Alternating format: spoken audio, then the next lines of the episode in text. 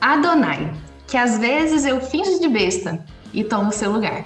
Adonai, meu mestre. Adonai, que às vezes esqueço e me coloco na frente. Semana passada, vimos que Yahvé, o Senhor, com todas as letras maiúsculas, é o Senhor. E essa semana vamos para um nome que pode ser dito sem medo de errar. O Senhor com só o S maiúsculo. Para isso, a Jéssica e a Luísa vão me ajudar com algumas perguntinhas que surgiram do capítulo 7 do livro da Anne Spengler, Orando com os Nomes de Deus.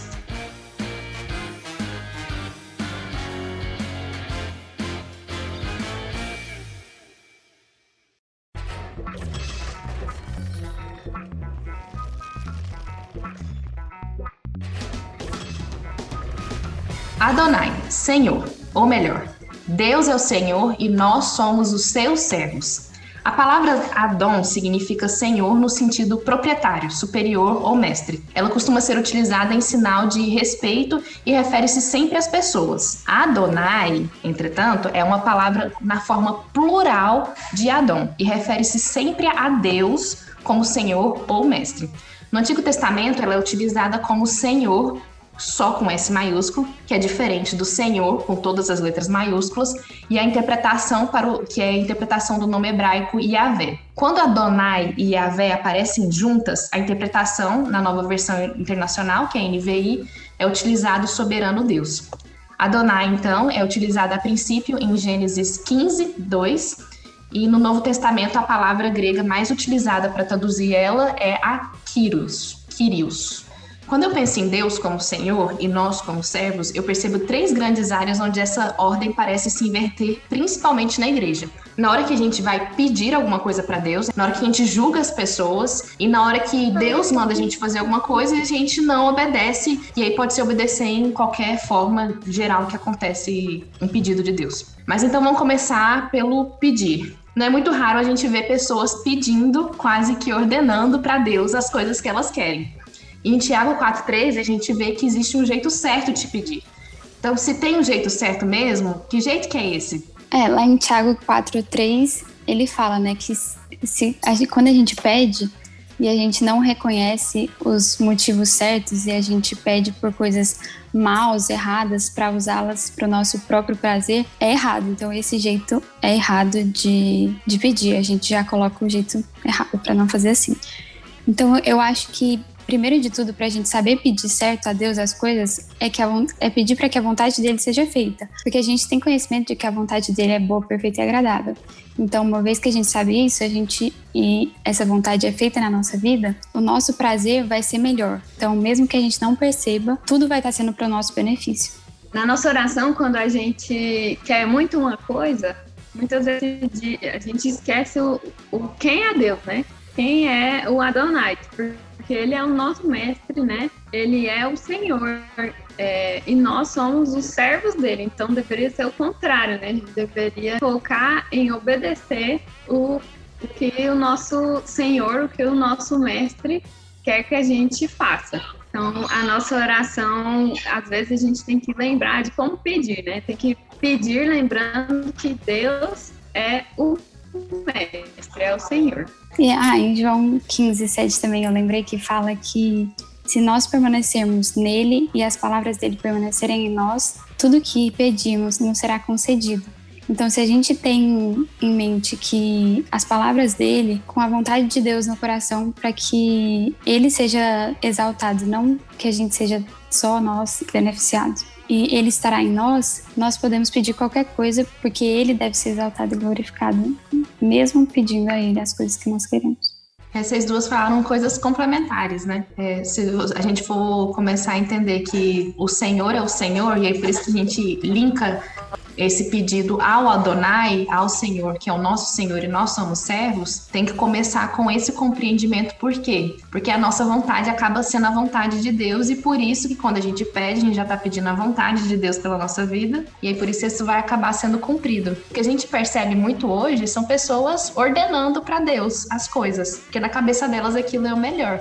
Será que você não está substituindo a posição de Deus não como Senhor da sua vida? E pior, né, quando você coloca essas palavras de ordem na vida de outra pessoa também, você está substituindo a posição de Senhor na vida de outra pessoa também. Às vezes a gente percebe que o nome de Deus é muito utilizado em vão para que o próprio nome da pessoa seja glorificado, para que ele seja receba o, a, a exaltação mesmo pela, pelo milagre que foi feito ou pelas palavras que foram ditas no momento da oração, aí que tá o perigo, porque você não coloca só Deus como não ser o seu Senhor, como também tira a posição de Senhor de Deus na vida de outras pessoas. Tem sempre palavras que eu já vi muito, né, se usar, palavras como eu determino, é, eu exijo, palavras que não, não cabem a um servo usar qualquer tipo de relação, né, com, com pessoas, por exemplo. A gente não, não cabe a, a, a uma pessoa falar isso para outra. Então, imagina para Deus, que é Deus, né, que é Adonai. É, e eu lembrei também que no episódio passado, que vocês estavam falando de Elohim, né? O Mateus, se não me engano, ele falou que muitas vezes a gente tenta substituir esse papel de Deus e tentar resgatar as pessoas quando a gente vê que elas não estão no caminho certo, né? No caminho que a gente gostaria que todos estivessem. E aí a gente tenta resgatar, ou pelo menos fica com a vontade de resgatar essas pessoas, o nosso povo, né? Que agora é o mundo, é, enquanto esse é o papel de Deus. Uhum. E aí eu gostei que no livro ela até falou que a gente pode trabalhar nesse processo, processo também, mas sem tomar o lugar de Deus, que é pedindo a Deus oportunidades para expressar o nosso amor e a nossa fé, e porque o Senhor nos usa, então a gente tem que nos deixar ser usados por Ele para, por meio dele, expressar esse amor e essa fé e ajudar a resgatar o povo, mas não tomando o papel de Deus. É, tem um episódio bíblico Pedro, ele é um estressadinho, né? E eu acho que ele, assim, expressa muito a, a nossa vontade de, ver, de vez em quando, assim, de se rebelar, de sair gritando com todo mundo. O Pedro é essa pessoa que a gente consegue ficar na Bíblia, sabe? É, e aí teve uma vez que um episódio lá que o, um mago que já fazia feitiçaria na cidade é, fazendo grandes coisas, ele era realmente muito conhecido na cidade por fazer essas grandes coisas, no prol das pessoas mesmo, essas feitiçarias. Mas aí chegam os discípulos de Jesus e eles operam grandes milagres pelo poder do Espírito Santo. Isso já tinha sido dado para eles com Jesus aqui na terra, né? Mas depois que veio o Espírito Santo habitando nos discípulos, na igreja primitiva, os discípulos estavam lá fazendo vários e vários milagres. E aí esse mago ele vai e pede para Pedro para que ele também consiga fazer isso e para isso ele pagaria. Não, eu te dou um dinheiro aí, você me dá esse Espírito Santo e eu começo a, a fazer milagres também. E aí vocês conseguem ver direitinho a, a inversão aí de, de dados, né? Pedro, ele, ele dá um bom discurso. Ele realmente dá uma bronca danada lá. Eu acho que esse texto está em Atos, Atos 8. Pedro, ele tem uma palavra super dura para Simão. Ele fala que ele não é digno do, do poder de Deus. Ele realmente acaba com, com Simão. Mas a, a questão aqui nem é essa. É porque aí você consegue ver, né, o poder de Deus, que a gente já estava falando no episódio passado, quando a gente fala de El Shaddai. Deus, ele manifesta seu poder, ele faz com que a gente utilize seu poder também, mas nem por causa disso a gente tira a nossa posição de servo. Então, mais ou menos isso que acontece hoje é, no coração das pessoas. Às vezes você está até tentando fazer uma coisa boa, né? Você está querendo abençoar a vida de uma pessoa, você está querendo que uma cura. Na nossa cabeça são coisas excelentes. É, é necessário que a gente averigue com o nosso Senhor, com o nosso Adonai, se realmente essa é a vontade dele. Quando a gente reconhece que nós somos servos e ele é Senhor, a gente vai reconhecer que, independente da escolha dele, o melhor vai ser feito. Orar é complicado, gente, não é fácil não.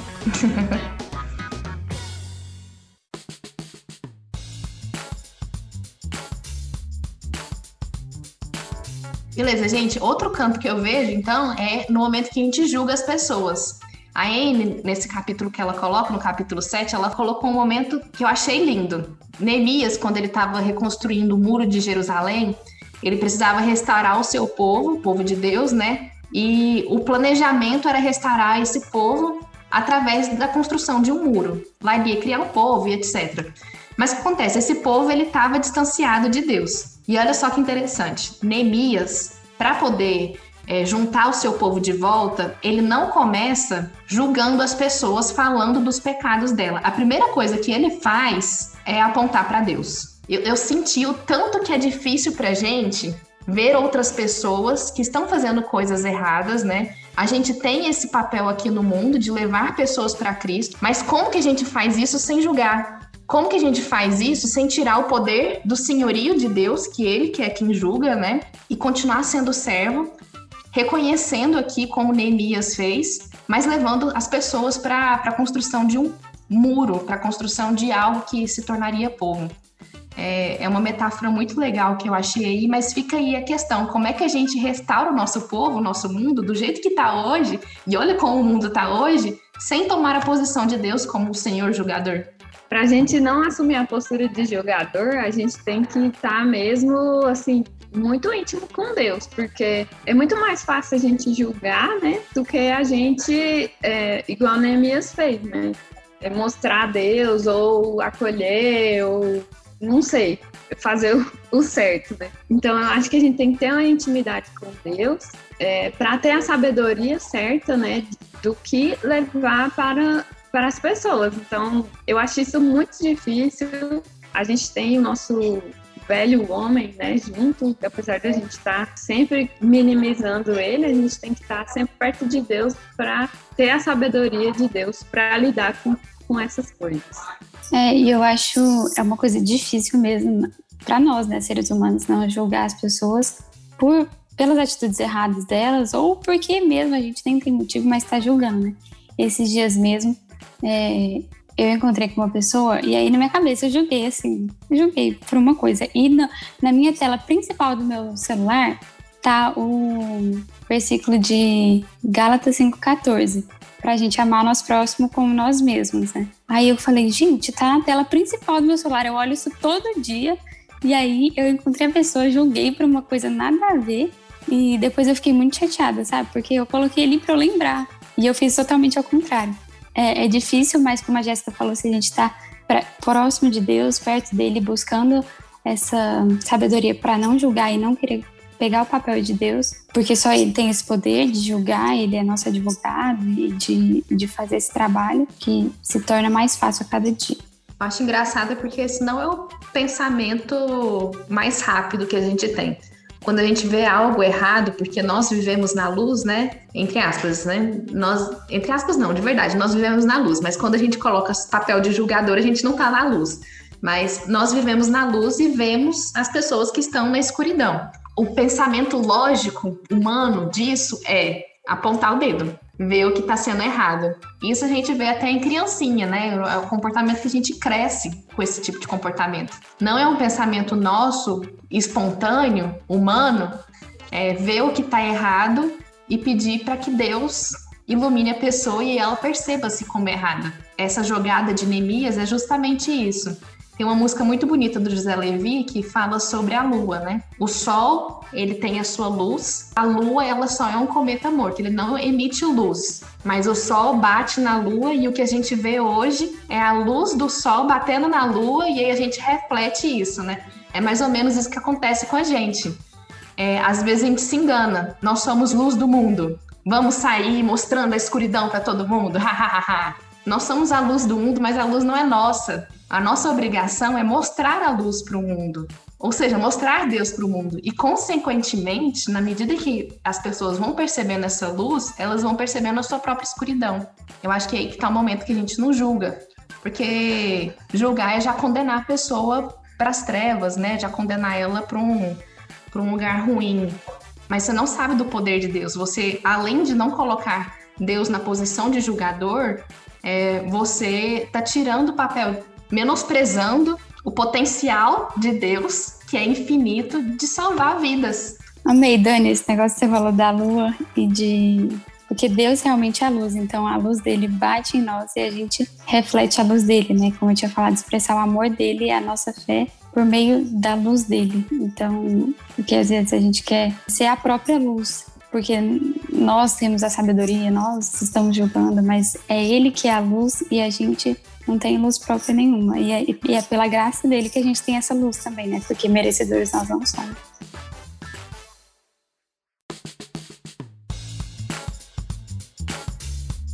Beleza, na relação senhor e servo, é evidente que existe uma ordem e obediência.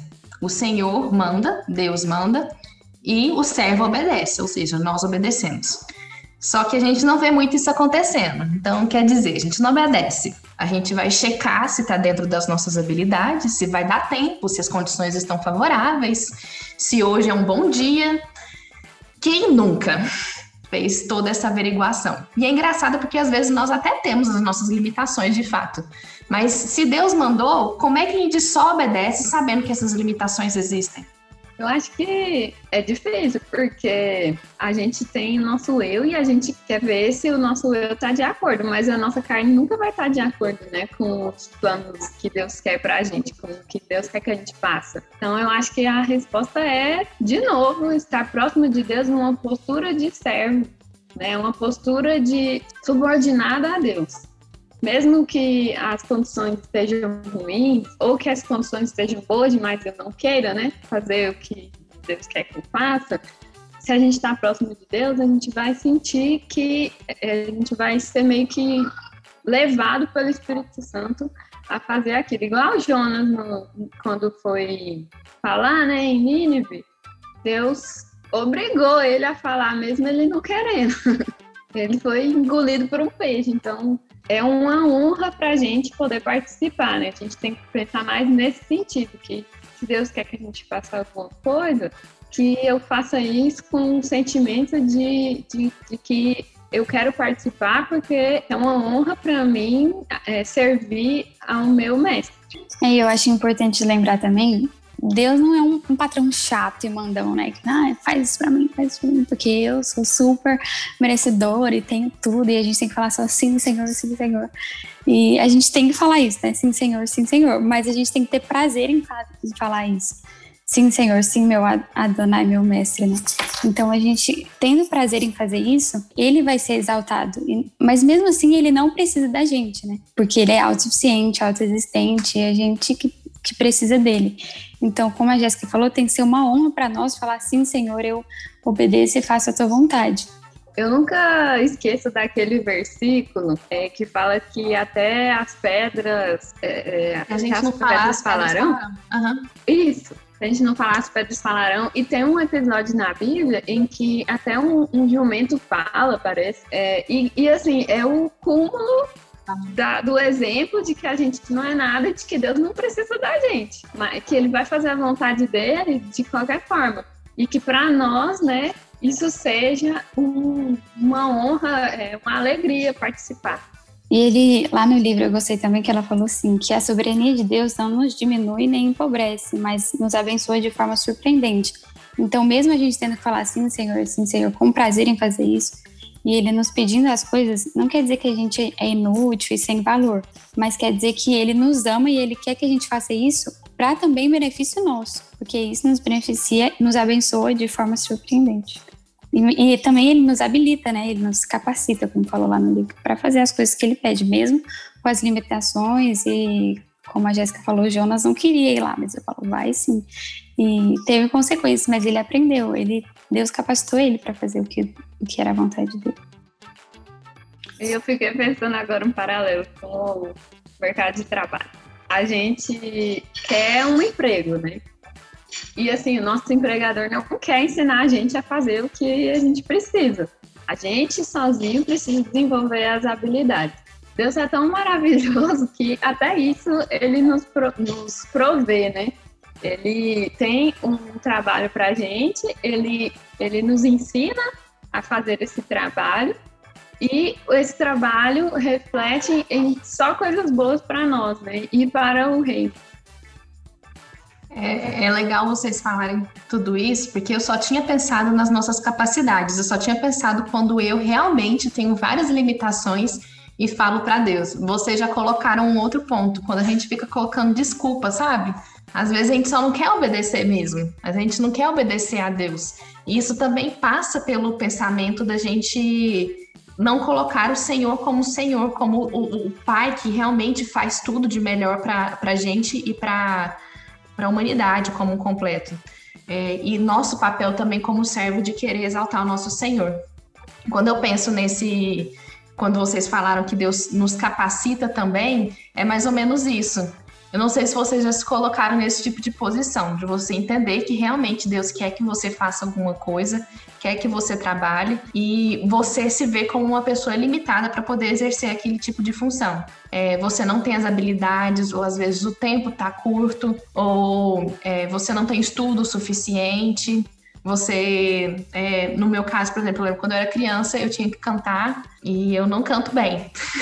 então, assim, eu não tenho a voz para isso. E aí Deus acaba realizando a sua obra independente da gente. Não porque a gente não foi e aí as pedras tiveram que falar. Quando a gente vai também é Deus que realiza a obra. Você vê todos os episódios, as pessoas, elas, episódios bíblicos, né? As pessoas se dispõem, mas a obra no fim das contas é realizada por Deus. O grande feito, por exemplo, do, de Moisés de conseguir tirar o povo da escravidão lá e levar até a terra prometida, né? Moisés foi uma das pessoas que mais colocou limitações aí. Ele, ele tinha uma lista de limitações que, que impediam ele de fazer isso. Mas chegou lá no faraó, é Deus que fez o sinal. É Deus que colocou as palavras. O faraó não quis, é Deus que colocou as pragas. O povo não reconhecia Moisés, Deus deu as palavras certas para o povo entender que não era Moisés que eles estavam seguindo, era Deus que estava seguindo. É Deus que abriu o mar vermelho. Então, assim, a, a gente só se dispõe no fim das contas, as nossas limitações não são limitações para Deus, porque quem realiza mesmo é Deus. Nós só estamos usufruindo disso tudo. Nós só estamos usufruindo do Mar Vermelho e você olhar para os lados assim, tem água e você está passando no meio. De olhar para trás está vindo um exército, mas aí Deus destrói esse exército que está querendo te matar. Você está só usufruindo isso. E é por isso que você chega na bênção que a Luísa falou. É, é por isso que é maravilhoso experimentar esse, esse Senhor que ordena, mas que é para o cuidado do seu servo também, é, exaltando o seu nome, mas para o cuidado do seu servo. Dani, é legal você falar de Moisés, porque eu estava pesquisando e eu vi que quando Deus chama Moisés, né, ele fala para avisar o povo que Deus o chamou. E aí Moisés fala, mas como que eu, que eu o chamo, né? Porque como que eu, o nome que eu uso para o Senhor? Aí ele fala, Deus fala assim, fala que eu sou, só que eu sou, eu sou quem sou. Então esse esse sou, é, muitos teólogos eu acho estudaram que dá uma ideia de que de um Deus que não vive num, num tempo num tempo preso, né? E da ideia de eternidade. Então, de um Deus eterno que sempre vai ser soberano sobre nós, Adonai e mestre, e então que a gente vai ter vai ter que sempre ser servo dele, com, com esse prazer e, e alegria de servir. Massa, o episódio que vai sair semana passada, que você ainda não escutou, então o pessoal do podcast aí é porque ela não escutou ainda, tá? Mas é sobre Yahvé, que significa eu sou. Deus revelou o nome dele Yahvé nesse momento. Então a gente falou um pouquinho sobre esse Senhor com todas as letras maiúsculas. Outra curiosidade também é que esse Yahvé, ou Yahweh, não sei como pronuncia no grego, né? É, ninguém vai saber, é, nunca. É um nome perdido. É, é, e é o nome mais específico de Deus, né? Só o Deus de Israel era Yahvé. Ele não, poder, ele não podia nem ser pronunciado em, em, voz alta, porque senão era chamar o nome de Deus em vão, né? Então, quando eles iam ler e tinha lá esse tetragrama que chama, eles pronunciavam Adonai, que é Senhor, né? Com só o S maiúsculo. Beleza, gente. Hoje a gente falou sobre o Senhor e eu queria saber se vocês têm alguma coisa para falar mais sobre o Senhor dentro desses contextos. Luísa, Jéssica. Gente, eu queria acrescentar só uma historinha que eu lembrei quando a gente discutia sobre o pedir a Deus, né? Que eu lembrei que foi até no antes da pandemia, né? Quando o pastor Michel Peragini foi lá na igreja e ele contou essa história de uma menininha que os pais falaram, né? Ora aí, filha. Aí ela orou e ela começou a orar A, B, C, D, E, F, G. Aí deixou a menina orar, né? Aí quando terminou, os pais falaram: Por que você orou o alfabeto? Ela falou assim: Ah, papai, é que eu não sei é, usar todas as palavras bonitas que você e a mamãe usam. Então eu coloquei todas as letras do alfabeto e o Senhor vai juntar as letras, né? E formar o que eu quero falar para ele. Então, a sabedoria de uma criança de falar isso e não usou todas as palavras bonitas, não, não pediu com todas as palavras, mas de um jeito simples e puro e com a vontade de que a vontade de Deus seja feita, né? Porque ele ia juntar as palavras e, e saber o que, que ela queria falar. Então a gente tem que se espelhar num, num episódio desse, né? Pra, pra saber pedir ao Senhor. eu adoro essa história. Eu tive que interpretar ela em Libras nesse, nesse congresso. Ficou uma gracinha. Eu achei lindo porque ela deu o melhor dela, né, no, no momento da oração. Ela entendeu que o Senhor era o Senhor, que ele faria as palavras bonitas saírem, que ele faria oração bonita. É, o que ela tinha que suprir para Deus era só a vontade de estar tá falando. Então eu vou te dar o melhor que eu aprendi hoje na escola é o ABCD. Eu lembro dessa história do Piragini contando, tipo assim, não foi só ABCD, foi tipo assim, ABCD, F, G, H, I, J. Ela deu toda a expressão dela. Toda... É, foi isso mesmo. Eu adoro essa história.